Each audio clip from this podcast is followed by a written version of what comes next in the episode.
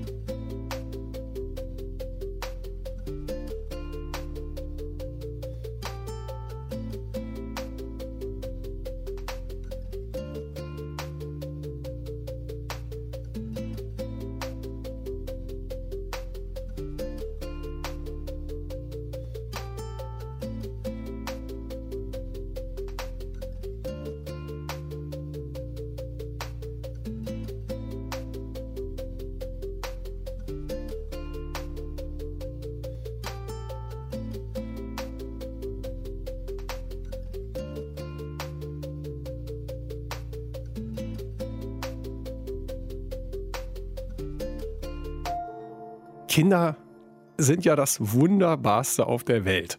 Das hört man dann oft. Allerdings, Kinder machen auch Frauen zu Wesen, die sie nie sein wollten. Und irgendwo zwischen diesen zwei Extremen, das spielt Muttersein. Klar ist, die Gesellschaft hat ziemlich klare Vorstellungen davon, wie so eine Mutter zu sein hat und was sie machen soll. Das, diese ganzen Vorstellungen, dieses Korsett, das passt nicht gut zu Pia Volk. Wenn Pia sich nicht so richtig an dieses strenge Mutterkonzept, an dieses Korsett anpassen will, dann muss das eben umgekehrt gehen. Ich weiß, es war ein super schöner sonniger Tag im September.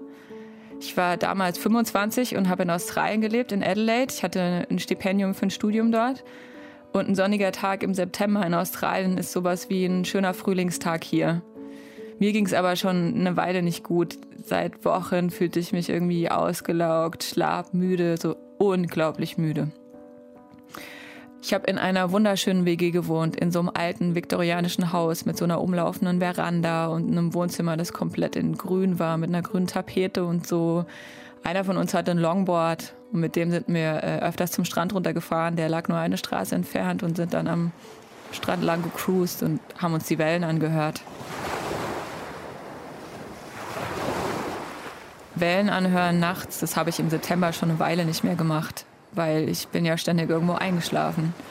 Am Anfang dachte ich, dass ich ähm, nur müde bin, weil ich eine Blasenentzündung hatte ein paar Wochen vorher. Die war super schmerzhaft und ich habe Antibiotika bekommen. Und ich dachte irgendwie, dass die Medikamente auch gleich so eine Grippe im Anfangsstadium unterdrückt haben.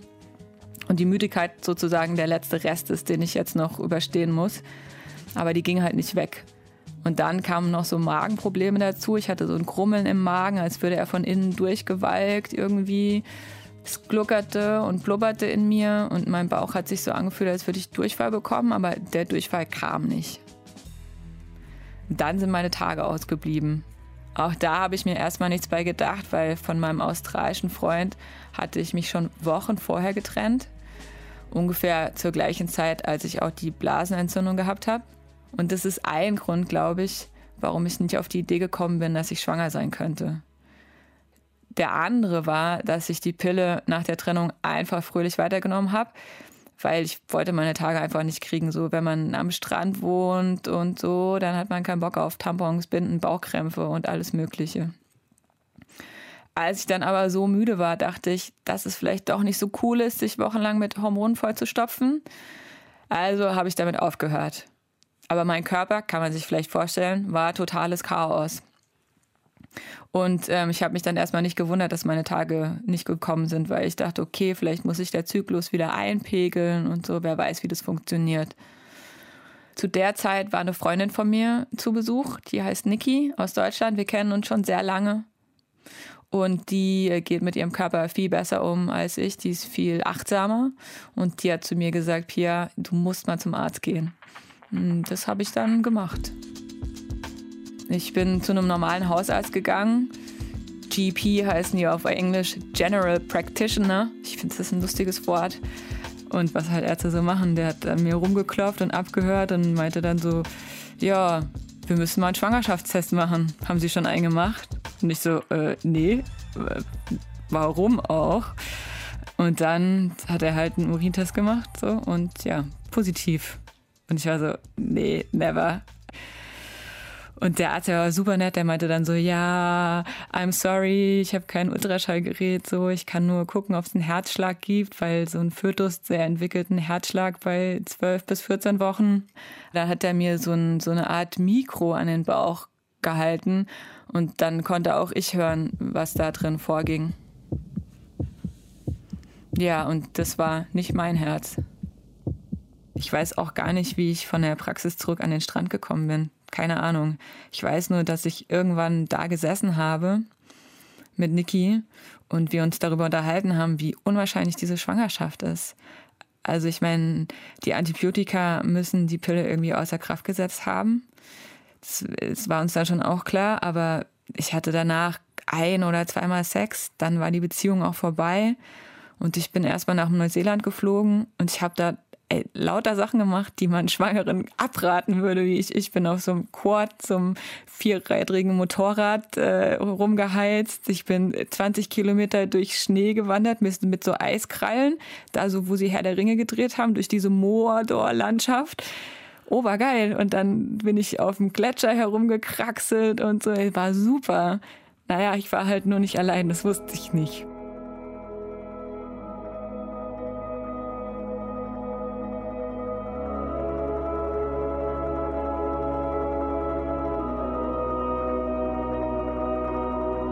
Naja, klar war dann, dass ich auf jeden Fall Mutter werden würde.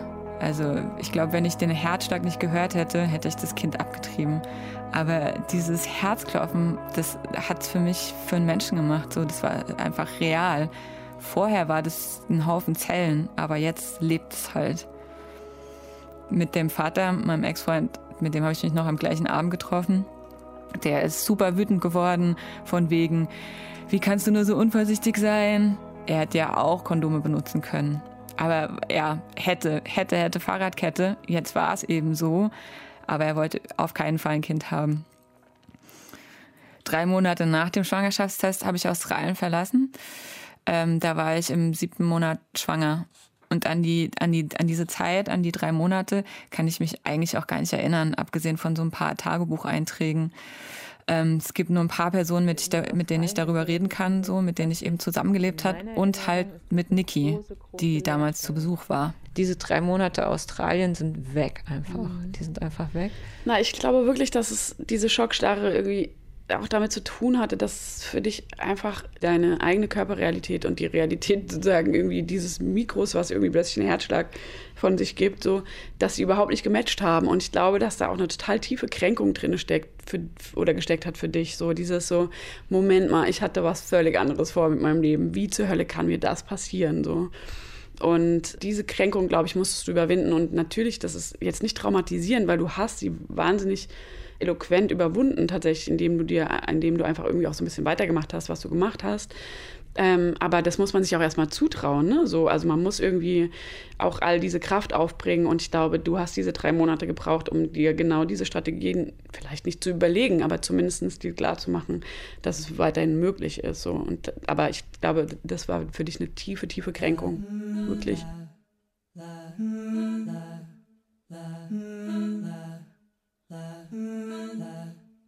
Ich wollte nie Kinder haben. Ich habe eigentlich nie darüber nachgedacht, welche zu bekommen.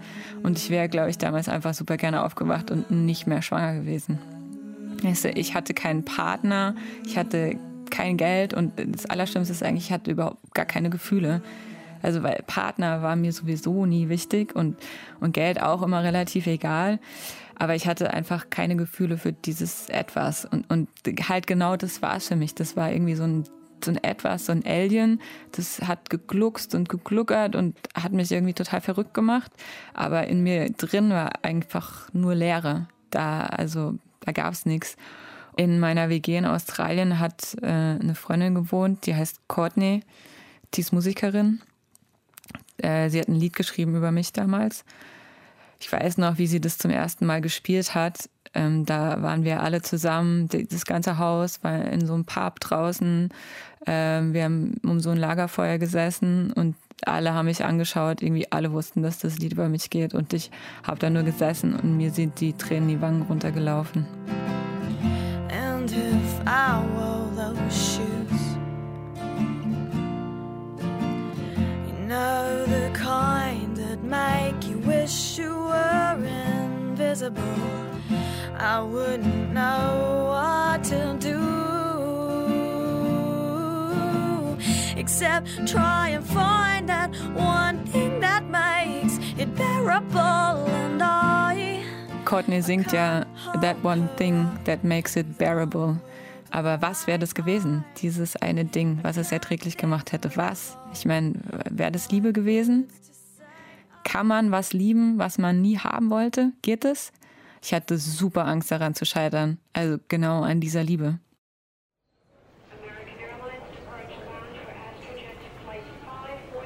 Um 2.30 Uhr nachts habe ich Australien verlassen. Und das Kind musste ich alleine großziehen, das war klar. Hat mir mein Ex-Freund eingebläut und der hat auch gleich seine Telefonnummer geändert. Ich weiß das so genau, weil ich damals super viel Tagebuch geschrieben habe. Liebes Tagebuch, ich bin jetzt im Zwischenraum. Ich verbringe das Fest der Liebe dort, wo ich am liebsten bin. Nirgendwo. Irgendwo dazwischen. Zwischen den Kulturen, zwischen den Kontinenten, zwischen mir, wie ich einst war, und zwischen dem Ich, das ich zu werden scheine. Das Ich, das ich nicht bin. Ich sehne mich nach der alten Pia und kann sie dennoch nicht finden.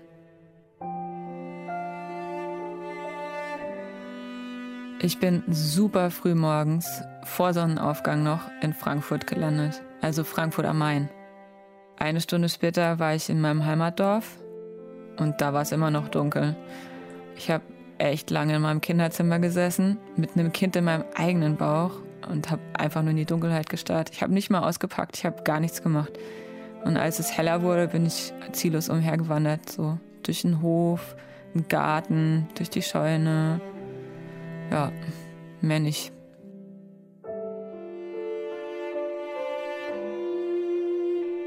Liebes Tagebuch. Stille Nacht, stiller Tag. Ich fühle mich, als beginne das Leben nach dem Tod genau hier und jetzt. Im Garten meines Elternhauses am ersten Weihnachtsfeiertag 2003, morgens um halb neun.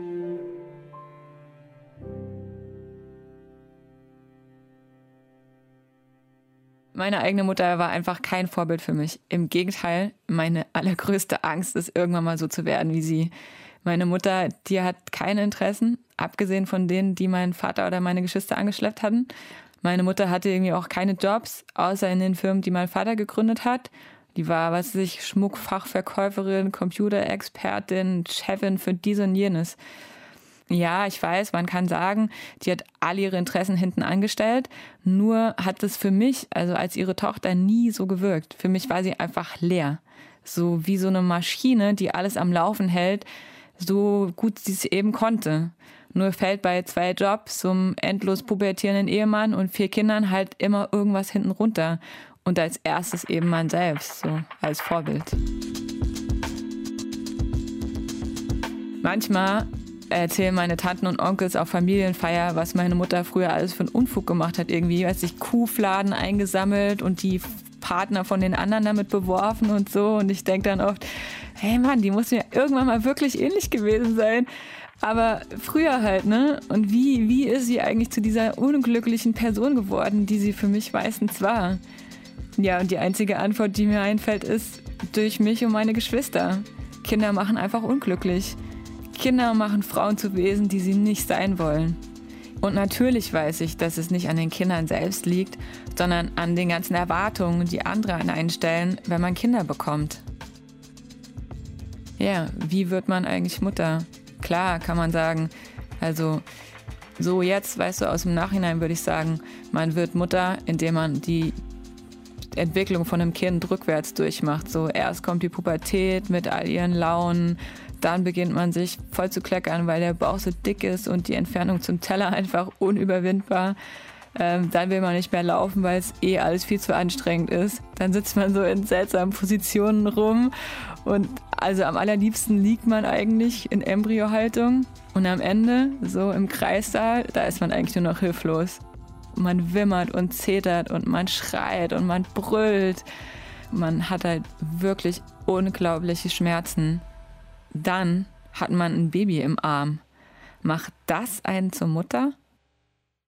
Als ich schwanger wurde, hatte ich das Gefühl, ich bin zum Allgemeingut geworden. Entfernte Bekannte haben mir Vorschriften gemacht, haben Dinge gesagt wie, ach, du gehst auf ein Konzert, darf man das noch? Und ich dachte so, ja klar, warum nicht? Spaß haben verboten, wenn man Kinder bekommt. Und manche Freunde haben mich im Plural angesprochen, so, wie geht's uns denn? Ja, keine Ahnung, wie es uns geht, aber mir ging's meistens beschissen. Ich war so super genervt von den ganzen Regeln, die auf mich eingestürzt sind. Und ich dachte nicht, wow, was für ein wunderbares Wesen in mir wächst und war durchströmt von Liebe. Ich dachte, okay, du und ich, yes we can. Nur wird das eben ein bisschen anders werden. Wie? Das wusste ich nicht. Ich wusste nur ganz genau, wie es auf gar keinen Fall werden sollte. Sag Nein zum Geburtsvorbereitungskurs, sag Nein zu Babyschwimmen und Neugeboren-Yoga, sag Nein zur Kleinfamilie, zur Gartenkolonie und zum Waldkindergarten. Sag Nein zu Tragehilfen, selbstpürierter Bionahrung und Sojamilch. Sag Nein dazu, dass du am Sonntagmorgen nicht mehr weißt, wer du bist, weil du die Zeit, zu der du sonst ins Bett gegangen wärst, zum Kindergeburtstag eingeladen bist. Sag Nein zu Erwartungen, das ist halt so, das macht man so und wie kann man nur? Sag Ja zum Leben.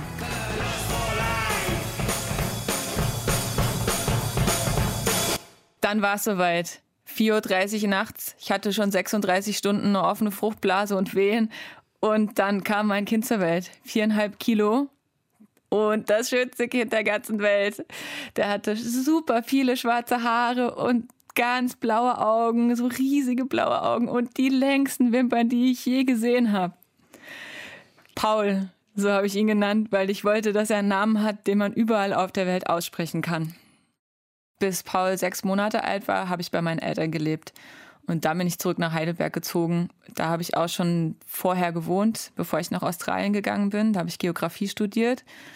In Heidelberg hat das Studentenwerk Wohnungen für studierende Eltern und ich habe eine davon bekommen. Paul und ich haben dort alleine gelebt, aber das war super langweilig. Also im Endeffekt, also ja, wir haben dort gewohnt, aber wir waren total wenig zu Hause und wenn wir zu Hause waren, hatten wir ständig Besuch. Und deswegen sind wir nach ein paar Monaten sind wir in eine WG gezogen mit Freunden. So mir war es wichtig, mit Menschen zusammen zu sein, die ich mochte und die nicht ständig alles in Frage gestellt haben.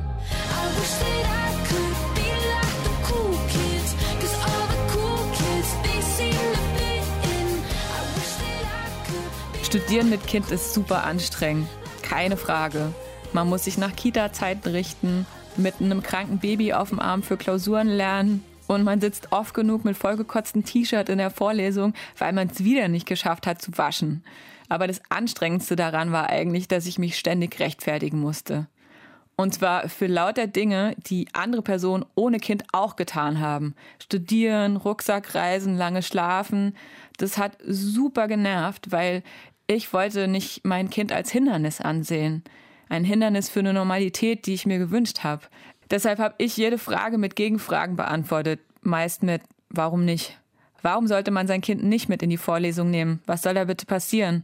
Warum müssen alle Kinder nach dem Sandmännchen ins Bett?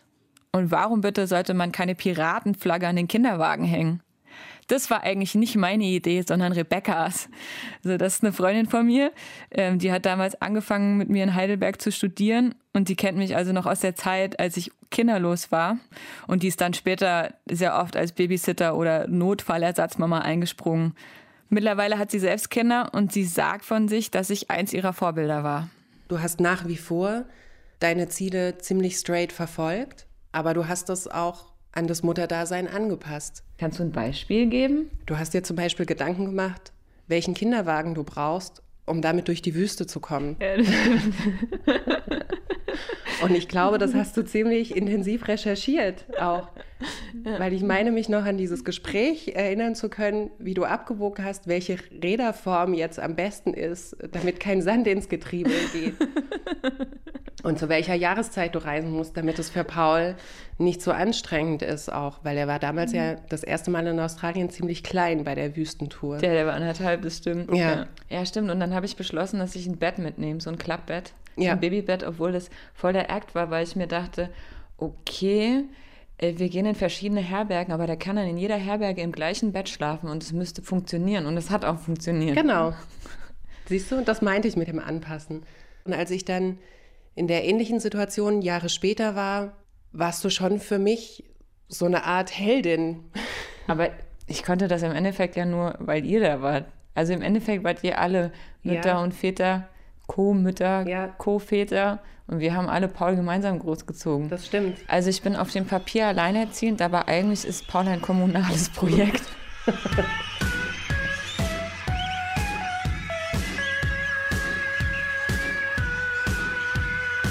Paul ist mittlerweile 13 Jahre alt und zwölf davon hat er mit mir in unterschiedlichsten Wohngemeinschaften verbracht. Gerade wohnen wir in Leipzig in einer riesigen Altbauwohnung mit vier anderen Erwachsenen. Oh, bei Ja. Ohne Brille. Es gibt da ja total viele verschiedene Familienkonstellationen, die klassischen Zweierternfamilien, es gibt Regenbogenfamilien mit Samenspendern und es gibt alleinerziehend. Und ich würde sagen, ich bin nullerziehend, nämlich alleinerziehend minus allein. Paul ist sehr, sehr vergesslich, so wie Julian. Er hat den Humor von Jule, von Tobi, liebt er Computerspiel und er kann sehr, sehr gut tanzen, so wie ich. Und was hat er von mir? Oh, die Haarfarbe. Oder die Augenfarbe vielleicht. Ja, danke schön. Das ist meine Mitbewohnerin Lilly. Und ich glaube, sie hat recht. Klar, ich bin Pauls Mutter, aber die WG ist seine Familie. Und jeder Einzelne zieht ihn mit auf. Ich glaube, ich kann nur eine gute Mutter sein, wenn ich auch ein glücklicher Mensch bin. Und als solcher bin ich halt nicht nur Mutter. Ich habe auch noch andere Interessen. Ich tanze für mein Leben gerne in Clubs die ganze Nacht. Ich springe total gerne auf Konzerte rum. Ich gehe keine Ahnung, ähm, ich mag verstörende Kinofilme, ich laufe ziellos durch den Park, ich entdecke gerne neue Subkulturen. Ja, und Paul? Ich renne gerne mit Freunden draußen rum, um Pokémon zu spielen.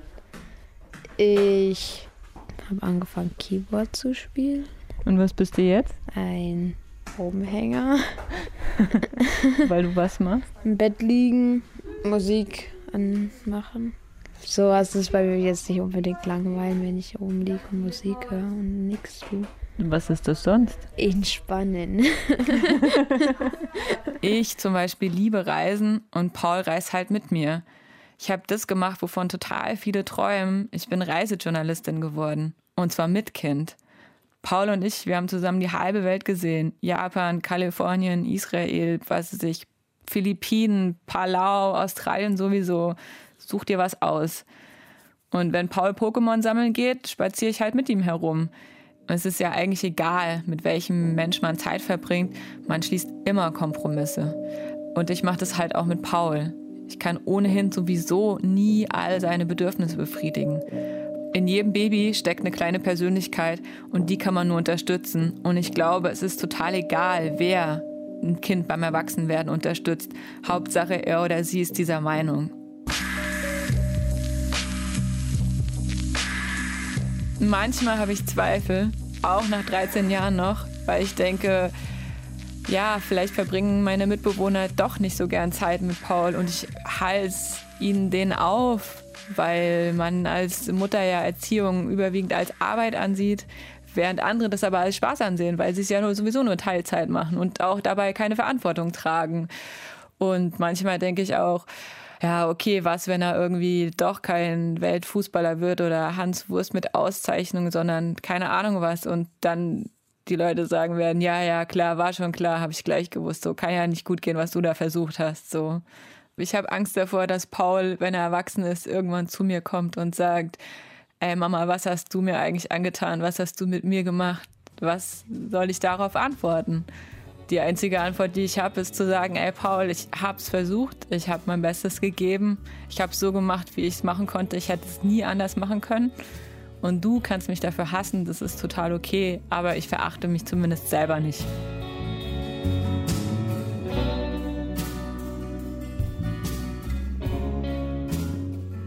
Der Grund, warum ich mich nicht dafür verachte, wie ich Paul großziehe, ist, dass ich relativ klar weiß, was ich ihm beibringen will. Und es sind einfach nicht viele Sachen. Das ist erstens, ich will, dass er daran glaubt, dass alles möglich ist. Man muss es nur probieren. Und wenn ein Weg nicht funktioniert, dann ist es ein anderer. Zweitens wünsche ich mir, dass er niemals seine Handlung mit, das haben wir schon immer so getan oder das macht man eben so begründet, macht man eben nicht. Man kann es auch ganz anders machen. Und er selbst ist das beste Beispiel dafür. Und ich wünsche mir, dass er versteht, wie wichtig Freunde im Leben sind. Denn manchmal werden sie eben zu Miteltern. Und als allerletztes soll Paul wissen, wie sich Bedingungslosigkeit anfühlt. Du bist so, wie du bist. Und das ist total cool so.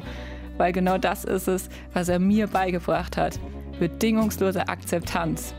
Das ist das, was andere Menschen Liebe nennen.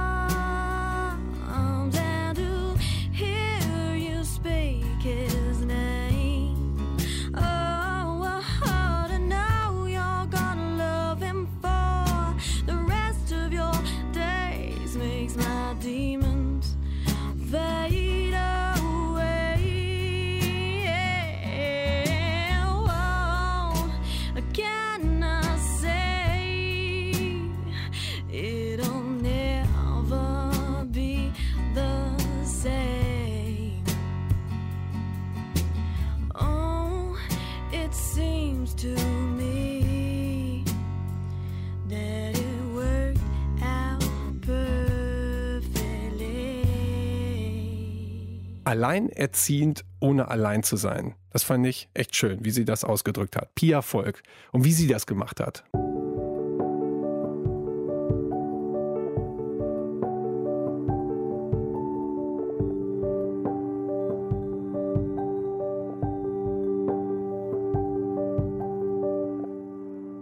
Die Geschichte von David Good haben wir hier vor gut einem Jahr in der 100 erzählt. David Good ist Amerikaner und lebt in der Nähe von New York. Und seine Mutter gehört zum Volk der Yanomami. Yanomami leben abgeschieden im Amazonas-Regenwald in Venezuela. Als David fünf Jahre alt war, entschied sich seine Mutter, dass sie nicht mehr in den USA leben will. Sie wollte zurück in den Dschungel. 20 Jahre lang hat David seine Mutter dann nicht gesehen. 20 Jahre, in denen er sich ziemlich verlassen und verstoßen gefühlt hat und in denen er zum Alkoholiker wurde und sich einmal sogar fast umgebracht hätte. Bis er sich auf die Suche nach seiner Mutter gemacht hat. Diese Geschichte hat David nicht nur uns ausführlich erzählt, er hat auch ein Buch darüber geschrieben. Wegen Muttertag wollten wir nochmal mit David sprechen.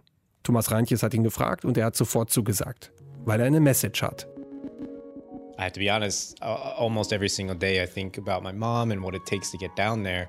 Es geht David jeden Tag durch den Kopf, was es immer für ein Riesenaufwand ist, wenn er seine Mutter sehen will. Because it's, it takes many, many, many months and many, many hours of preparation and, and collecting the money to, to undergo this expedition. Vor allem, wenn er alleine im Auto sitzt, denkt er an sie. I think about how much how much I miss my mom and and I know she's waiting for me and I know she's just living in the jungle probably just thinking about me. Und dass sie im Dschungel vielleicht auch gerade an ihn denkt. Anders als vor seiner ersten Reise kann er sich das jetzt bildlich vorstellen. I think about what they're doing, you know, the little kids playing, my brother's probably out hunting and mom's collecting plantains and talking to her, uh, the, the, the girls and the women in the village. In seinem Kopf läuft ein richtiger Film ab. Er sieht seine Mutter Kochbananen pflücken, fast nackt. In ihrer Lippe stecken Holzstäbchen als Schmuck. Und er sieht seinen Bruder auf der Jagd mit Pfeil und Bogen. Und auf dem Platz in der Mitte des Rundhauses, in dem sein Stamm lebt, sieht er seinen Onkel, der Halluzinogene genommen hat. And my uncle is chanting, you know, uh, taking the hallucinogen and chanting and contacting their spirits. And so I get this very strong nostalgic feeling and just wanting to be there to partake in all of that. Am liebsten wäre David dabei. Aber das geht nicht. Seine Wurzeln sind nun mal in den USA. Er hat eine Tochter und eine Verlobte und eine Karriere. Er arbeitet an seinem Doktortitel. Wie wir alle hat er eben einfach sein eigenes Leben. Aber wenn wir unsere Mutter sehen oder hören wollen, dann können wir das ganz einfach. David kann das nicht. I can't send her a card, I can't email her, I can't call her. Einmal, als er wissen wollte, wie es seiner Mutter geht, hat er es per Facebook versucht. I tried to Facebook just some Yanomami that fa- you know many Yanomami that Facebook now. Viele Yanomami leben gar nicht mehr in den traditionellen Rundhäusern mitten im Dschungel. Vor allem die Jüngeren ziehen näher an die Dörfer und die Städte in Venezuela heran und engagieren sich dann für die Belange ihrer Stämme. Have many that are um, nurses. You have many Yanomami that live on mission compounds or near mission compounds that are involved in the education. They're involved with political policies, land demarcation. You have many that are involved in NGOs. Und die hat er dann über Facebook gefragt, ob sie irgendwas von seiner Mutter Yarima und den Irokalteri, das ist ihr Stamm, gehört haben. Do you know of anything, any word? And they said, No, I'm sorry, we don't know. David hat richtig Fernweh. Oder, na, vielleicht sollte man besser sagen Heimweh, weil als er seine Mutter vor ein paar Jahren wiedergefunden hat, da ist der Dschungel ja quasi zu seinem zweiten Zuhause geworden, weil er ja nicht nur seine Mutter wiedergefunden hat, sondern auch einen wichtigen Teil von sich selbst. David ist eben zur Hälfte Yanomami.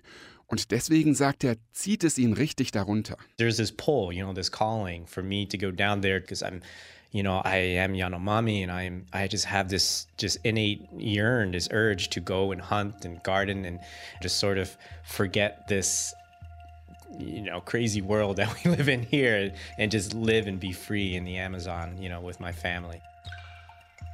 Jetzt bereitet David seine nächste Reise vor. Im August 2017 will er starten. Die To-Do-Liste, die er bis dahin abarbeiten muss, ist noch ziemlich lang, aber manche Dinge sind jetzt beim vierten Mal auch viel einfacher als bei der ersten Reise. Zum Beispiel die Unterhosenfrage. You know, my first trip, I remember thinking, all right, how many how many pairs of underwear do I bring to the Amazon? I, like two, three, fifty? I don't know. Jetzt weiß er, dass er im Amazonas-Regenwald nicht viele Klamotten braucht. Es ist eh ultra heiß und schwül. Die Moskitos stechen einen sowieso. Das heißt, zwei, drei Boxershorts, das reicht. Was er sonst noch einpackt, sind Kameras und Laptop, Medikamente gegen Schlangenbisse oder Malaria und Werkzeuge, Macheten, Angelhaken. Tools like uh, uh, machetes, you know, some, some knives and fish fish line and fish hooks. Not only just for me to survive so I can fish, but to distribute among the Yanomami. Because in their culture, you never ever show up in their village without engaging in some sort of trade or providing some gifts. David muss auch für die Reise trainieren und seinen Körper darauf vorbereiten. Er macht ein richtiges Dschungeltraining. It's a lot of cardio, a lot of endurance, um, muscular endurance. I do a lot of hiking up mountains. So that's one thing I needed to do is you need your river legs, you need your mountain legs. Um, and then when I'm on the treadmill, you know, I just pretend that I'm being chased by a jaguar, and I'll just, and that's my jungle training. yeah. Er stellt auch seine Ernährung um. Weniger Salz und Zucker, mehr unverarbeitete Lebensmittel. Und ja, er versucht aus der Komfortzone rauszukommen und sich das Leben im Überfluss abzugewöhnen. So what I mean by that is like if I am craving a cheeseburger, don't just stop at McDonald's and get a cheeseburger, you know? So, yeah. Mitte August ist er dann hoffentlich so weit, dass er in New York in den Flieger nach Caracas steigen kann.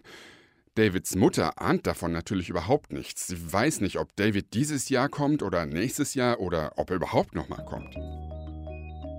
In Caracas will David dann wie beim letzten Mal die nächsten Etappen seiner Reise organisieren. Das wird wahrscheinlich diesmal noch schwieriger als letztes Mal, weil Venezuela immer noch in einer tiefen Krise steckt. Es gibt viele Unruhen und Gewalt, Lebensmittel sind knapp und die Inflation geht immer mehr durch die Decke. Schon beim letzten Mal im Frühjahr 2016 hat David das richtig zu spüren bekommen, als er wochenlang in Caracas aufgehalten wurde. People live in fear, and that's sort of permeated into my psyche where I was constantly living in fear and hearing about all the murders and the deaths and, and, and hearing about the shortages of food. And, and it's true, you know, we would go three, four days without water, electric, electricity blackouts, and um, people dying because they have no medicines. And, and I'm just thinking, this is, this is crazy. Er ist richtig gestresst und angespannt. Tagelang kein fließendes Wasser, ständig Stromausfälle. Aber er muss es immer eine Weile in Caracas aushalten, denn, ja, wenn man so will, er muss sich immer durch den Großstadtdschungel schlagen, um in den Dschungel zu kommen, weil er Genehmigungen braucht, um überhaupt ins Yanomami-Gebiet reisen zu dürfen. Und das kann Wochen dauern. Dann fliegt er weiter nach Puerto Ayacucho, die Hauptstadt des Amazonasstaats in Venezuela. Von da bringt ihn eine kleine Chartermaschine zu einem Yanomami-Dorf. Da trifft er seinen Bekannten Andrew. Andrew ist mit einer Yanomami-Frau verheiratet, spricht die Sprache und kennt sich auch besser aus als David. Zusammen organisieren die beiden dann die letzte Etappe mit einem Motorboot den Orinoco hinauf. Once I meet him, it's, you know, very big reunion meeting him and then once I get there, we start our next stage of the trip, which is make sure we can get the gasoline and the oil and the boat and the motor um, and all of our supplies, food and trade goods, and we load up the boat and and then we um, we hit the river. How long does it take to shoot the rapids? Uh, it's really quick. Okay. Quickly. Wenn sie dann endlich alles organisiert haben, das Boot beladen haben, die Kanister vollgetankt und wenn sie sich dann auf den Weg machen, flussaufwärts, dann schaltet Davids Kopf um. Wie eine Aspirin löst sich der Stress auf. Okay.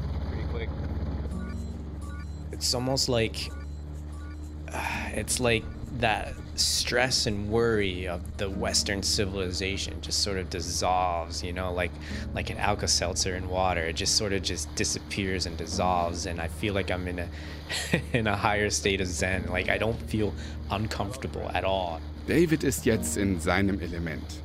Nur je näher er seiner Mutter kommt, desto mehr Sorgen macht er sich auch um sie. I do feel a little bit anxious to, to, think of, as I'm getting closer and closer and to think about, you know, whether mom will be there. And then if she's not there, then what? Then what do I do, you know? Allerdings im letzten Jahr kann er sich solche Gedanken überhaupt nicht leisten. Die Bedingungen sind einfach knallhart. Die Natur ist gegen David und seinen Begleiter Andrew und sie müssen richtig kämpfen. Venezuela was suffering a very severe drought. River was very, very low. Uh, we kept hitting sandbanks. We had to keep getting out of the, the boat and pulling the boat across the banks. Wegen einer Dürre ist wenig Wasser im Fluss und sie müssen immer wieder das Boot über Sandbänke ziehen. Und als sie die gefährlichen Guajaribo-Stromschnellen durchqueren wollen, da zieht es David förmlich den Boden unter den Füßen weg. Sie drohen zu kentern. We pulled our boat up the rapids, um, the Guajaribo Rapids. That's where the, the current was so strong it just swept me off my feet, and we saw the boat slowly turning. And we can, we, Andrew and I looked at each other. We thought this could be really, really bad. And um, fortunately, I was able to find some footing and push the boat straight ahead with Andrew, you know, holding the back of it. So that was very close call. If we would have capsized, then we, you know, that would have been a very bad day. David hat inzwischen einen heftigen Sonnenbrand und dann fängt er sich auch noch eine Infektion ein. Dann kommen sie endlich an dem Pfad an, der vom Ufer in den Dschungel führt. Niemand erwartet sie, niemand weiß, dass sie kommen. Und anscheinend haben die Yanomami auch nicht den Motor des Boots gehört. Sie stellen fest, die Yanomami haben das alte Rundhaus aufgegeben wegen der Dürre. David findet nur abgebrannte Überreste. Offensichtlich ist der Stamm seiner Mutter tiefer in den Dschungel gezogen. Und Andrew und David können sich unmöglich so weit durchschlagen. Aber zum Glück treffen sie einen Yanomami, der bereit ist, seine Mutter zu holen. Schon von weitem erkennt David sie. Aber weil er völlig fertig ist, lässt er erstmal seinen ganzen Frust bei ihr ab. You know, when I saw mom, I just thought about all the the hard um, tribulations that we've, you know, I had gone through before getting there. You know, being swept at the rapids, being injured and with the infection and, and being sunburned. Um, I looked at her and I didn't, I wasn't being mean, but it was just sort of like this outburst of frustration. I said, Damn it, mom, why do you have to live so far away? Er weiß nicht, ob seine Mutter irgendwas davon versteht, sie spricht ja kein Englisch. Aber ist dann auch egal. Es dauert nicht lange, bis die Tränen fließen. Und dann ist David, ja, zu Hause bei Mama. It's just sort of that instant feeling of comfort that I can now say I'm with my mom. You know, just to say the word mom, just to say that I can hug my mom and be with my mom and, and eat with my mom. And I was just happy that I was finally with mom again. So, Als wir uns das erste Mal getroffen haben, da hat David mir noch viel davon erzählt, wie neu und ungewohnt alles war im Dschungel. Er wusste ja noch nicht mal, wie er seine Mutter beim Wiedersehen begrüßen sollte. Aber jetzt kommt er nicht als Amerikaner, sondern als Yanomami, als einer von ihnen. Und seine Mutter und er machen einfach da weiter, wo sie das letzte Mal aufgehört haben. that's what I like about, you know, going down there. You just go down and the next day, you, you know, you got to fish, you got to hunt, you got to collect firewood and garden. Yeah. Also Dschungelalltag. Und da spielen die 20 schwierigen Jahre, die die beiden getrennt waren, keine Rolle. Dass David sich fast umgebracht hätte, weil er sich verstoßen gefühlt hat, darüber haben er und seine Mutter sich nie ausgesprochen. Und das liegt nicht an der Sprachbarriere, nicht daran, dass David nur bruchstückhaft die Sprache der Yanomami spricht. Nein, er sagt, die Vergangenheit ist einfach vorbei. Seine Wunden sind geheilt. Es klingt ganz einfach. David liebt seine Mutter und seine Mutter liebt ihn. Da ist er sich sicher. Auch wenn es schwierig ist, das auszudrücken, weil die Yanomami überhaupt kein Wort für Liebe haben. I know that she loves me, and I think I'm pretty sure she knows that I love her, even though there's really no way of saying I love you in the Yanomami language, but the feelings are there. I'll never forget when I was really sick in the hammock and she does this thing with the Yanomami where they take your hands and they put it over your face and they brush it brush down your body from your face to your toes and they sort of give you these soothing sounds. They go and she did that a few times and and I instantly felt better, you know. And I was like, I'll never forget that moment. It was just like that feeling of having a mom take care of me. so Man kann diese Liebe vielleicht nicht ausdrücken, aber man kann sie spüren, sagt David, diese einzigartige Mutterliebe. Aber bei seiner letzten Reise, da kann er dieses Gefühl nur ganz kurz genießen. Nach zwei Nächten müssen sie schon wieder zurück, weil alles viel länger gedauert hat und er jetzt einfach wieder zurück an die Uni muss. Trotzdem hat sich für ihn der ganze Aufwand gelohnt. Oh, it was worth it. I would go through all that all over again just to see her. Yeah. um, you know, just the, the bugs, the mosquitoes, the river, everything. Of course. Of course it's worth it. Jetzt sitzt David in New York und plant seine nächste Reise. Ohne zu wissen, wie es seiner Mutter geht und ohne die geringste Chance, dass er ihr sagen kann, dass er kommt. I wish I could just send her a smoke signal or a message through the stars that mom i'm not i'm thinking about you every day and i am trying so hard to get back to you. I just wish that's my only wish that i had that i could somehow tell her that i'm coming back so that she can be at ease knowing that you know i'm coming back. Yeah. Für David ist das richtig schwer. Und deswegen hat er, glaube ich, recht, wenn er sagt, dass wir, wenn wir die Möglichkeit haben, unsere Mutter anzurufen oder sie zu besuchen oder ihr einfach mal einen Brief zu schreiben, das einfach öfter mal tun sollten. Nicht nur am Muttertag. To all of those who still have a mother, please, you know, not just this particular day, but any day, just take take the opportunity to pick up the phone and call her, write her a letter, no matter what the circumstances are. And um, you know, she's she's more than just someone who contributed to 50% of your genetic makeup. You know, she has a connection to your history, to your past, your identity, and maybe even though um, you may have had um, friction with your mom, she could be she could be the key to your future happiness. David hat seiner Mutter vergeben und seitdem ist er glücklich und hat eine innige Beziehung zu ihr. Dass sie ihn als Fünfjährigen verlassen hat, um wieder im Dschungel zu leben, das steht nicht mehr zwischen ihnen. Aber es war ein schwerer Weg. And I know it can be hard to forgive. Um, you know, and, and if you can't do it, I understand, but I, I just, just try. Just try. Yeah. Ärger, Depression und Hass, das kostet so viel Energie. Energie, die David jetzt in etwas Positives verwandeln kann, zum Beispiel in die NGO, die er gegründet hat, um die Yanomami zu unterstützen. Und natürlich Energie, die er für seine Reisen braucht. Er spricht auch immer wieder davon, wie viel Energie seine Mutter hat, dass sie an einem Tag mehr Bäume fällen kann, als er sich jemals vorstellen könnte. Vielleicht könnte sie auch noch mal in die USA reisen. Seine Mutter hat da sowas angedeutet. On one of my trips, she she said, you know, she said mocha. Mocha is a term of endearment a mom would say to her son. She goes mocha. She goes uh, New Jersey. It's good. she goes Florida. It's good. She said pesiteri her way of saying Pennsylvania. She goes, It's good. She goes, Mocha, I want pizza. I want french fries. I want peaches. I want apples. And I'm in my hammock and I'm like freaking out because I'm saying, Mom, you speak English? like, how much more are you holding out to me? Like, we've been spending like six weeks together and you haven't said any English. And now here you are in the middle of the jungle around the fire telling me you want pizza and french fries. Am Ende seiner vorletzten Reise fallen ihr plötzlich wieder ein paar englische Wörter ein und sie will Pizza und Pommes. Sie erinnert sich an New Jersey und Pennsylvania. Und dann sagt sie, David solle sie dorthin bringen. Er kann es fast nicht glauben und als sie sich wiedersehen, fragt er nochmal nach. I said, Mom, you know, last time you said you wanted to come and visit. Like, do you still want to? And she said, Yes, yes, she really wants to come back to the US, not to live, but to visit, maybe six months to a year, to see, you know, her ex husband, to see her. Her other children, you know? Es wäre eine Chance, dass die ganze Familie noch einmal zusammenkommt. So yeah, that's that's something that I want to do um, within the next couple years. I feel like that would be a great Mother's Day gift for the good family to convene one more time, one last time, you know. Im Leben gibt es ja drei existenzielle Momente. Ne? Eins ist das Leben, auf die Welt kommen, das andere ist der Tod. Das sind die zwei. Dann gibt es aber noch eins, das habe ich nicht im Griff. Das ist eine Entscheidung, die dein Leben verändern wird wie nichts anderes. Das ist die Frage, ob du ein Kind haben willst, ob du Vater wirst oder eben Mutter. Lydia Herms ist 36 und keine Mutter. Mit 36 haben sich schon viele entschieden, Mutter zu werden oder sind es schon. Bei Lydia ist das ein bisschen kompliziert. Wie kompliziert? Das erzählt sie uns am besten selbst.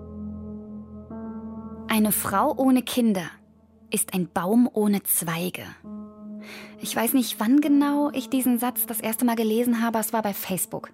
Ich habe damals noch nicht in Berlin gewohnt, das muss also vor 2012 gewesen sein und ich war definitiv nicht älter als 30. Die Person, die diesen Satz damals unter einen Beitrag, ich glaube, über künstliche Befruchtung geschrieben hat und ja, männlich war, ganz klar männlich, die hat gemeint, sie würde ein Sprichwort zitieren. Ein Sprichwort von einem weisen Unbekannten aus China oder so. Eine Frau ohne Kinder ist ein Baum ohne Zweige. Ich dachte nur so, spinnt der? Ja, und heute, Jahre später, kurz nach meinem 36. Geburtstag, also ich bin jetzt echt erwachsen, regt mich dieser Vergleich von Frauen und Bäumen immer noch auf. Hm, das hat mehrere Gründe. Erstens, weil es kein chinesisches Sprichwort ist. Also ein ja, ein gar nicht mal so unbekannter deutscher Intellektueller hat diesen Satz aufgeschrieben. Das habe ich im Internet gelesen. Der heißt Ernst Moritz Arndt. Dichter, Historiker, Freiheitskämpfer. Nach dem wurden eine Menge Schulen benannt, Straßen in ganz Deutschland und sogar auch Kirchen. Arndt wird für sein Werk gelobt.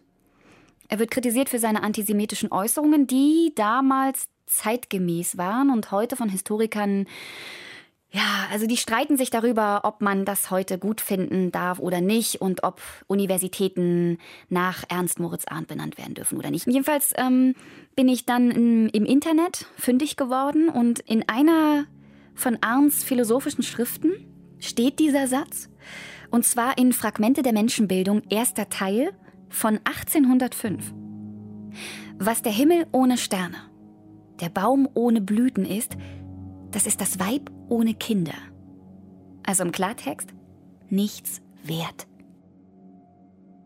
Der zweite Grund ist, dass 200 Jahre offensichtlich nicht gereicht haben, sich von dem Gedanken zu verabschieden, jede Frau habe eine naturgegebene Gebärpflicht. Andernfalls sei sie zu bedauern oder zu verachten. Ja, und drittens, drittens ist übel. Drittens ist, ist mein größtes Problem. Wegen drittens sitze ich hier und heule und heule schon seit Wochen durch. Und drittens tut weh. Weil ich mich frage, bin ich so ein Baum ohne Blüten? Hat Ernst Moritz Arndt recht? Und passt das Bild noch? 200 Jahre alt. Ich habe kein Kind. Ich habe eine Gebärmutter und ich habe auch Sex. Als ich 30 war, hatte ich nicht ganz so viel Sex, weil ich damals keinen Freund hatte, aber daran hat's nicht gelegen. Ich finde, es gehören immer zwei dazu, also zu Kind kriegen. Aber es ist tatsächlich so, dass ich dieses Bedürfnis, mich fortzupflanzen, nicht hatte. Bis jetzt. Jetzt habe ich Christoph. Und der lässt mir keine Wahl. Ja, Christoph spielt Punk-Songs, die so alt sind wie ich, auf der Gitarre meines Vaters. Für mich, im Schlafanzug. Frei sein, besoffen sein, Terror muss dabei sein. Und Christoph isst alles, was ich koche. Auch das, was mir misslingt. Und dann sagt er, kauend natürlich, geht.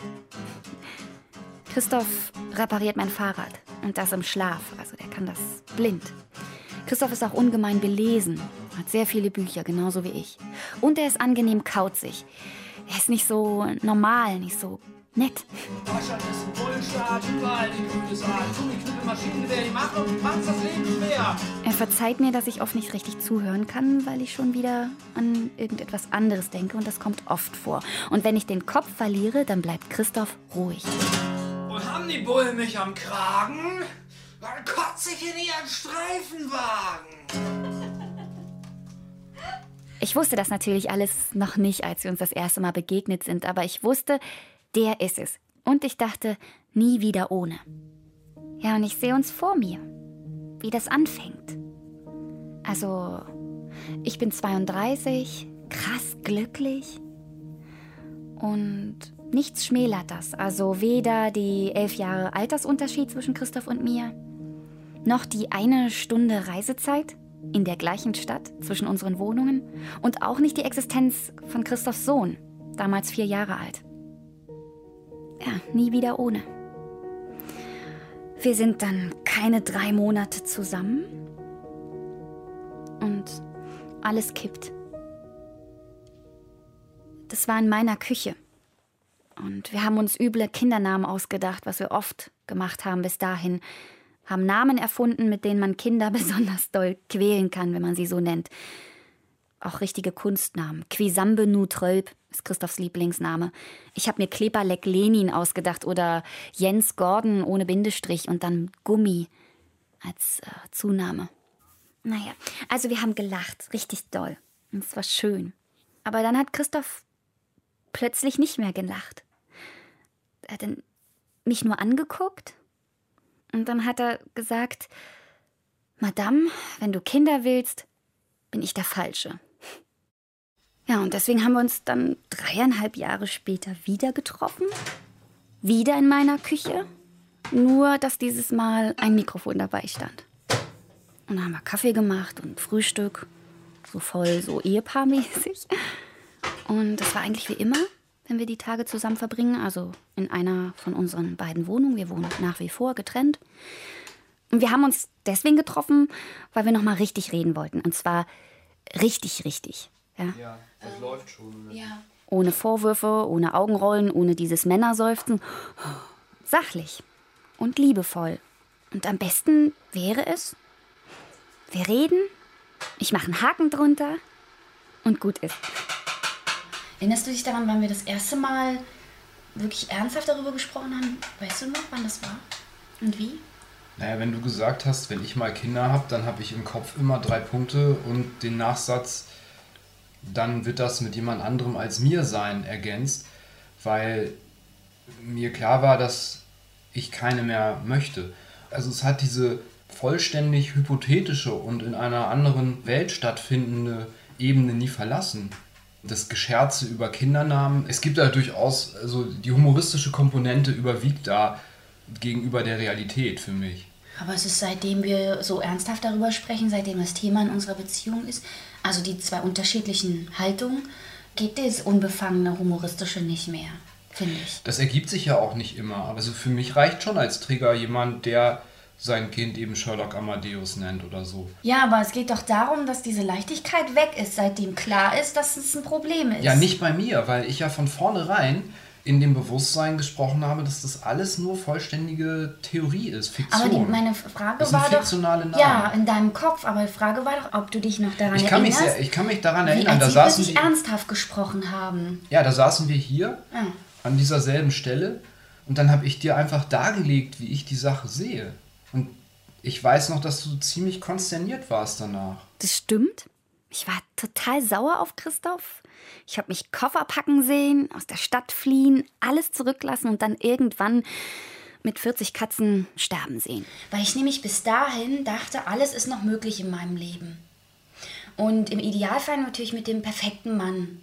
Ich habe es vorher noch nie richtig bedacht. Und in dem Moment war mir klar, ich brauche es eigentlich gar nicht mehr bedenken, weil es ist alles schon geregelt. Und deswegen war ich so konsterniert. Du hast etwas für mich festgelegt. Ja, so war das.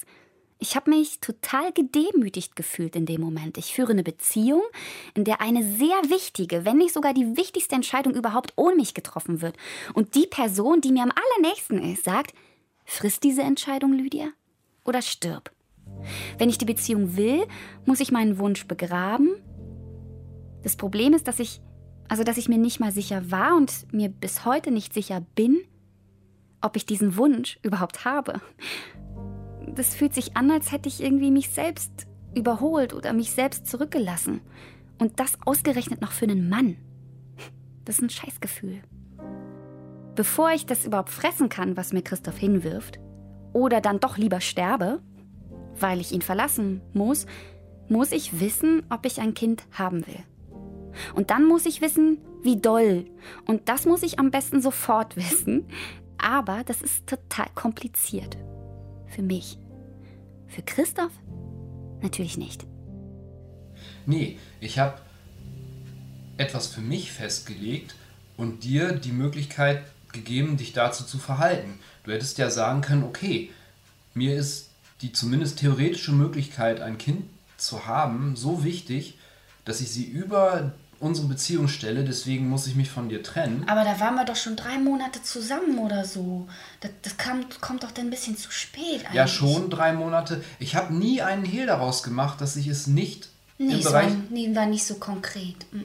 In den Gesprächen, auch als wir uns kennengelernt haben, da, da war nie irgendwo auch in unseren Nachrichten, die wir geschrieben haben. Ich habe es vielleicht nicht mit der Härte und nee. Vehemenz gesagt, mit der ich es dann irgendwann für geboten hielt. Ja, aber das ist halt sagen. gefährlich, ne? Du bist ja nicht mit einer. Ich habe aber auch keine bist Hoffnung ja nicht mit einem Stuhl zusammen. Nee, das stimmt. Keine Hoffnung, gar nicht.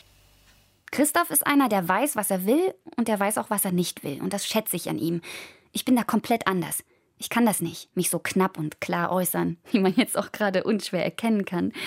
Ähm, ich lasse mich genauso schnell begeistern für etwas, wie ich mich auch verunsichern lasse von etwas. Weil ich immer mehrere Wege sehe.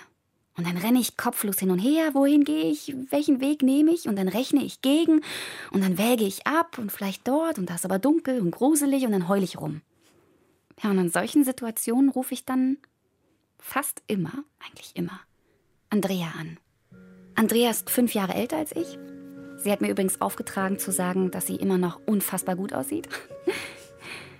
Sie ist Mutter eines neun Jahre alten Sohnes. Sie ist voll berufstätig und derzeit alleinerziehend, also straffes Programm. Ich wette aber, Andrea kann im Notfall alles. Wirklich, ich traue ihr alles zu, auch Brummi fahren und das in High Heels. Ihr Humor ist sehr speziell, tiefschwarz, aber das, was in ihr drin ist, das ist knallbunt und diesen Kontrast liebe ich. Andrea jammert nie und sie lobt auch nicht aus Gefälligkeit. Also, wenn du eine Meinung von ihr willst, dann musst du sie aushalten. Und wenn sie dich tröstet, dann macht sie das mit einem Grinsen und das sagt gleichzeitig, ey Alte, stell dich nicht so an. Und auch, na komm her. Und Andrea war natürlich die erste, der ich von Christophs Offenbarung erzählt habe. Am Telefon, sie wohnt in einer anderen Stadt. Ja, sie kann sich nicht mehr so gut daran erinnern, an das Telefonat. Ich mich schon, als wäre es gestern gewesen, wie man das so sagt. Ich wollte damals eigentlich nur eins. Ich wollte unbedingt, dass sie sagt, alles gut, Lydia. Hat sie aber nicht. Wir haben uns dann wieder getroffen, also wir haben uns viele Male getroffen, aber speziell zu dem Thema dann in Andreas Wohnzimmer und ihr Sohn hat schon geschlafen. Wir haben Weinflaschen aufgemacht, Roséwein und ich habe dann das Mikrofon aufgebaut und ich war sehr aufgeregt. Noch viel mehr als bei dem Gespräch mit Christoph. Und ich weiß noch, als wir damals telefoniert haben, dass wir eine Weile gesprochen hatten. Freisprechanlage im Auto und ich hatte dich über Kopfhörer bei mir drin und dann stand ich im Wohnzimmerfenster und dann habe ich mich irgendwann beruhigt und ich erinnere mich daran und ich behaupte das ja auch heute immer noch. Wenn ich Kinder gewollt hätte, hätte ich ja längst welche. Ich hatte ja die Gelegenheit. Und da merke ich so, dass ich, ähm, dass das ein schwieriger Satz ist. Weil den habe ich auch zu dir damals am Telefon gesagt und da hast du gesagt, Lydia, lass dir das nicht einreden. Und es war ein Problem. Besser wäre gewesen für mich, dass du gesagt hättest, ja, genau, stimmt, Lydia, du brauchst kein Kind. Trifft sich gut so. Das hast du nicht gemacht. Und Aber selbst wenn es kindliche Naivität war, ich habe dich kennengelernt und du hast zu mir gesagt, irgendwie so bis da und dahin will ich so und so viele Kinder haben. Ich wollte drei. Aber nur weil ich mit zwei Brüdern aufgewachsen bin, weil für mich die Konstellation drei Kinder, also die Bande gegen die Eltern, war für mich das, die perfekte Familienkonstellation, der Verbund. Ne? Aber was heißt denn hier nur? Und bevor ich Christoph kennengelernt habe, waren Kinder für mich total unkonkret. Also das heißt nicht, dass ich mit denen nichts anfangen kann, gar nicht. Ich bin total gern mit Kindern zusammen, privat und auch beruflich. Also ich habe Freundinnen mit Kindern und ich habe auch schon für Kinder gearbeitet. Und die meisten dieser Kinder mögen mich. Und ich vermute mal, dass es äh, an meinem Talent für wirklich krasse Grimassen liegt. Aber auch vielleicht daran, dass ich Kinder im Beisein ihrer Eltern einfach ermuntere, Dinge zu tun, die man sonst nicht tut. Also wir reden auch über Fürze und sowas. Und ich benutze auch das Wort Kacke. Also ich weiß aber auch, dass das natürlich nicht reicht. Also nur weil ich mit Kindern über Kacke reden kann, heißt das nicht, dass ich die gut erziehen kann. Und wenn ich dann doch mal gefragt wurde, Mensch, Lüdi, du kannst doch so gut mit Kindern, warum du nicht und so, dann wusste ich immer, was ich sagen musste. Ich habe dann immer gesagt, du, ich bin ausgelastet. Ich war auch immer ausgelastet. Zuerst mit dem Studium, heute mit meiner Arbeit als Freischaffende. Ich arbeite immer und nie. Und dann habe ich Freunde, ich fahre auch gern mal weg. Und da ich auch bei Reisen nicht besonders gut im Plan bin, das heißt, wenn ich nur für mich alleine eine Reise plane, ist das viel besser. Also für eine Familie, oh Gott kann auch wirklich tagelang mal ganz allein sein. Das ist toll. Ich brauche Zeit für mich. Und bis heute gab es keine Notwendigkeit für eine Familienplanung. Ich hatte alles. Ich hatte aber immer das Gefühl, ich habe noch Zeit und damit hatte ich die perfekte Ausrede später. Und dann kam Christoph und mit dem kann ich mir tatsächlich zum ersten Mal vorstellen. Aber der will nicht. Ich wusste damals nicht das, was ich heute weiß. Oder ich habe die Welt vielleicht auch anders gesehen als heute. Anders kann ich es nicht sagen. Die Begleiterscheinungen des Elternwerdens waren mir nicht bewusst. Wie hätte ich sie auch kennen sollen? Und die Stärke des Einschlags in eine bis dato funktionierende Beziehung, die so ein Kind darstellt, die Art, wie das eine Beziehung auch angreift, bis es dann sie auch zerstört hat, das war mir absolut nicht klar. Ich war leichtfertig und ich war in einer Beziehungssituation, in der ich gedacht habe, ja, ach, das schaffen wir schon, denn wir sind jung und stark und wir haben eine Menge Zukunft noch vor uns. Und es hat tatsächlich dann nur drei Jahre gedauert, bis die Beziehung komplett am Ende war und ich möchte das nicht nochmal erleben. Und das ist Christophs Geschichte. Und er liebt seinen Sohn abgöttisch und er würde ihn nie wieder hergeben und, und er bereut, was es das angeht, nichts. Aber nochmal, das Ganze nochmal, das will er nicht. Und ich glaube, das, was er damals vielleicht zu wenig hatte, das hat er jetzt zu viel, nämlich Bedenken bis zum Mond. Und ich verstehe das, die habe ich auch. Er sieht die Gefahr in dem Versuch, eine Familie zu gründen. Ich sehe aber eher die Gefahr bei mir selbst, dass ich mich kaputt grübel, also ich tue es ja schon, dass, dass ich das auch nicht packe, was es das angeht, kann ich ja eigentlich von Glück reden, dass Christoph kein Kind will. Dass er mit mir das Risiko nicht eingeht, weil mir dann nichts passieren kann. Also, da kann überhaupt nichts schiefgehen. Ich kann Mutter sein nicht verkorksen. Ich bin extrem streng erzogen worden. Ich durfte nichts. Mein Kind wird mich auch nicht jähzornig erleben, ungerecht oder egozentrisch. Das bin ich nämlich oft. Und das Kind, das Kind, würde dann auch nicht mitkriegen, dass ich überhaupt nicht gut planen kann, dass ich mich immer verzettle. Und entweder komme ich Stunden zu früh aus Sicherheit oder ich komme zu spät. Eins von beiden, dass ich punktgenau komme. Ich glaube nicht möglich. Und, und somit muss das Kind auch niemals auf mich warten. Naja.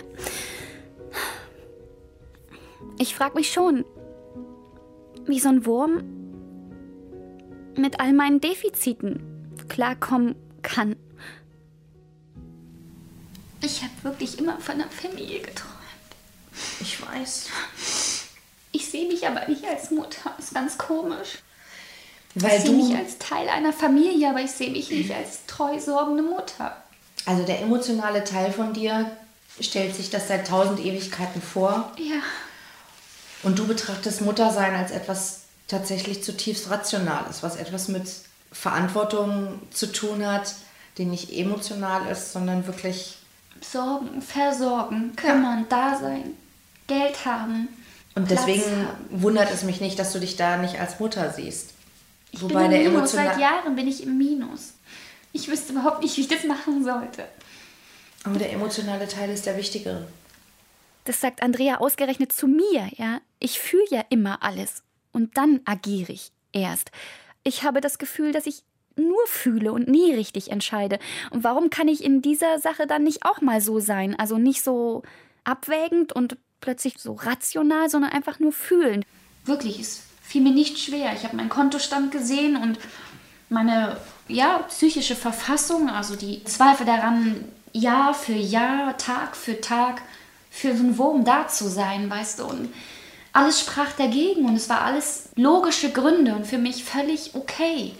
Und dann der nächste Schritt, ähm, ich habe gerade nicht den Partner, also ich muss schon merken, den halte ich ein paar Jahrzehnte irgendwie aus. Diese Grundeinstellung muss da sein.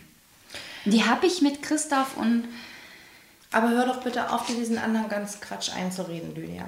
Ich kann dir gar nicht sagen, wie alt ein Kind erstmal überhaupt sein muss, um ein eigenes Zimmer zu brauchen, einmal rein theoretisch.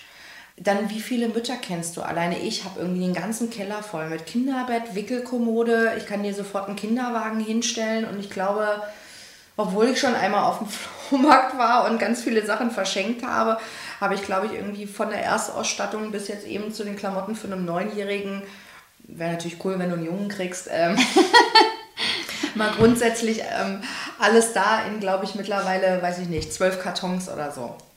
Und mal ganz ehrlich, deine Eltern haben drei Kinder und noch nicht ein Enkelkind. Was glaubst du, wie die dich überschütten würden mit irgendwelchem Zeug irgendwie?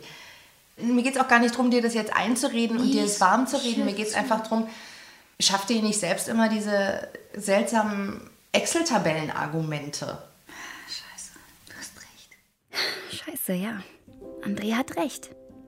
Da stehe ich jetzt und ich stehe irgendwo zwischen der Liebe meines Lebens, zwischen meinen Zweifeln, zwischen den vielen Excel-Tabellen-Argumenten und zwischen dem diffusen Gefühl für ein Kind, das nicht da ist, das aber da sein könnte.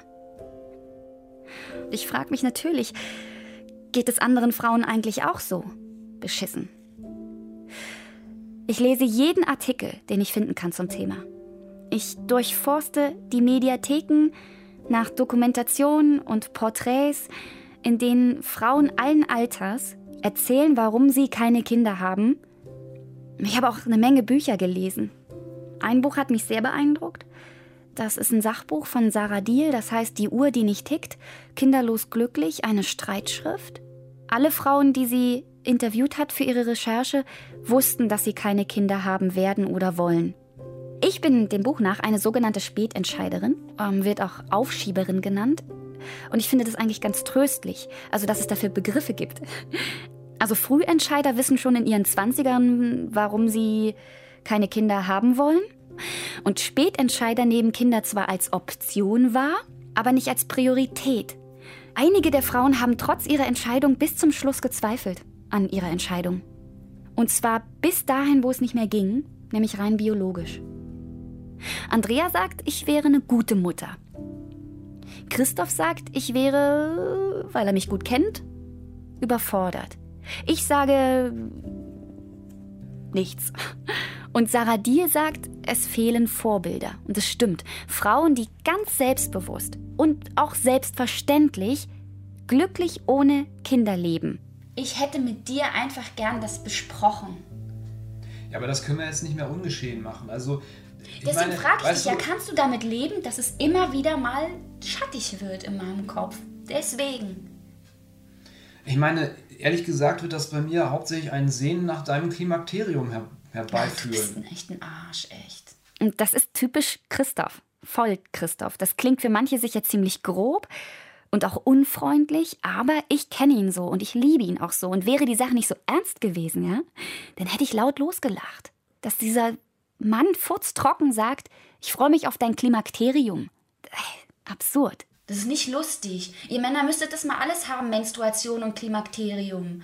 Versteckt das euch dann hinter Fakten. irgendwelchen. Schafft Fakten. Stimmt gar nicht. Sind auch Frauen schon Ende 50 El- Mutter geworden. Ja. Und die dachten, sie wären auch schon durch, durch die Wechseljahre. Ich bin mir sicher, dass das nicht auf natürlichem Wege vor sich gegangen ist. Ist doch egal, aber trotzdem. Weißt du, was das für eine Kackzeit ist? Ich wünsche dir nicht die Zeit, sondern ich wünsche dir einfach das, was dann passiert. Du wünschst dir, dass mir denn die Entscheidung nochmal abgenommen wird, nämlich durch die Biologie. Anstatt mir dabei zu helfen, es selber mit meinem jetzigen Zustand. Ja, aber wie, wie kann ich dir denn helfen? Ich mit Empathie. Der, ich hab, mit Mitgefühl. Und äh, tatsächlich ist Mitgefühl das, was ich immer noch am meisten brauche, wenn es um diese Kindersache geht. Erst vor ein paar Tagen bin ich bei meiner Friseurin gewesen. Also ich habe das nicht angesprochen. Jedenfalls ging es um Neuanfangen. Und da hat sie mir von sich erzählt, sie ist jetzt 32 und krempelt nochmal alles um. Dann sagte sie zu mir so, na Lydia, du bist doch, du bist doch verheiratet, oder? Ich so, nee, wie kommst du denn da drauf? Aber Kinder, hä? Hm, schwieriges Thema. Und als ich ihr dann gesagt habe, dass ich keine haben werde, hat sie etwas sehr, sehr Schönes gesagt. Lydia, man muss ja nicht alles haben, was man will. Ähm, Hauptsache, du bist cool mit dem, was du hast. Das finde ich ziemlich weise gesprochen. Ich habe nämlich ganz viel. Also ich habe richtig viel in meinem Leben. Und ich entscheide mich definitiv nicht gegen ein Kind. Das kann ich gar nicht. Aber ich weiß, wofür ich mich entscheide. Jetzt, in diesem Augenblick, entscheide ich mich für ein Leben mit Christoph. Das war die Geschichte von Lydia Herms und Christoph, die kein Kind bekommen werden, so sieht es im Moment aus, aber Familie sein und glücklich, das geht für die beiden dann ja vielleicht eben besser zu zweit. Am Ende der Show gibt es ja immer ein dickes Dankeschön, weil da immer so viel Arbeit drin steckt. Besonders dann, wenn es um Dinge geht, die uns so nah sind. Ja, wie zum Beispiel heute alles rund ums Muttersein und Mutterwerden und auch die Mutter haben. Danke an Pia Volk, die uns von sich und Paul erzählt hat. Nilofa Elhami hat das mit ihr erarbeitet. Danke an Lydia Herms für ihre Geschichte übers Nichtmutterwerden und an Thomas Reinches, der die Geschichte von David Good erzählt hat. Die Technik hatten Nastja Schwabska, Norman Wollmacher und Uwe Bräunig, Susanne Sitzler, danke für die Online-Redaktion und Julia Roche für das große Ganze. Und ihr denkt nochmal dran, was David gesagt hat. Nämlich, to all of those who still have a mother, please, you know, not just this particular day, but any day, just take take the opportunity to pick up the phone and call her, write her a letter, no matter what the circumstances are. Deutschlandfunk Nova 100. Ja, das war mein erstes Stück für die 100. Und ich bin dabei tatsächlich an Grenzen gestoßen, von deren Existenz ich zuvor nichts gewusst habe. Also nicht nur, dass meine Körpergeräusche gehört wurden, also Magenknurren und Rotze, Schniefen, Schneuzen, Blubbern, sondern auch mein Quäken. Das Thema ging mir sehr nah, es geht mir immer sehr nah, auch zu Hause, aber hier habe ich gemerkt, ich muss mich zeigen. Also ich muss echt sein. Ich kann jetzt, ich, also die Kolleginnen und Kollegen sehen, wie es mir dabei geht. Und das bedeutet, sie sehen mich heulen. Und das bedeutet, sie sehen mich hilflos nach Worten ringen. Aber ich sag dir, in solchen Momenten wünschte ich, ich, ich hätte ein anderes Geschlecht. Oder keins. Ohne Quatsch. Diese Fortpflanzung scheiße ist doof. Naja, sie könnte ja einfach passieren, weißt du, da beneide ich manche Tiere, die pflanzen sich einfach vor, die denken da nicht drüber nach, so, die, das ist so. Peinlich ist es mir nicht mehr im Nachhinein. Währenddessen war es mir extrem peinlich. Ja, aber jetzt. Pff. Ich kann mir kaum vorstellen, wie schwierig das für David Good ist, wenn er seine Mutter besuchen will. Eine Sache, die das auch immer schwierig macht, ist das Thema Geld. Das passt jetzt natürlich nicht so gut in einen Beitrag über Mutterliebe, aber ich wollte ihn trotzdem fragen, was das eigentlich kostet, seine Mutter zu besuchen. An expedition like this range anywhere from seven to twelve thousand dollars. Und zwar sei das abhängig davon, unter anderem, wie gut er sich schützt medizinisch, zum Beispiel gegen Schlangenbisse oder Malaria. My closest friends and family are very angry with me that I don't bring any form of medicine when I'm down there. Und weil er das nächste Mal für mehrere Monate im Dschungel bleiben will, sammelt er noch Spenden, damit er diesmal wirklich Medikamente mitnehmen kann. Wenn ihr ihm helfen wollt, dann geht auf die Seite jointhegoodproject.com. Das ist die Seite seiner NGO und da könnt ihr dann auch erfahren, wie er die Yanomami unterstützt. Als ich das Stück gemacht habe und so ein bisschen darüber nachgedacht habe, wie ich meine Mutter sehe, ähm, bin ich zu Paul und habe ihn mal gefragt, so, äh, sag mal, Paul, kannst du was zu mir als Mutter sagen?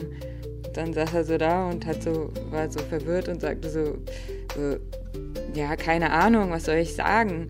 Du, du bist halt meine Mama. Und dann habe ich so gesagt, naja, und wie bin ich so als Mama? Und dann hat er nichts gesagt und dann habe ich so gesagt, na, zum Beispiel könntest du sagen, dass ich nicht kochen kann.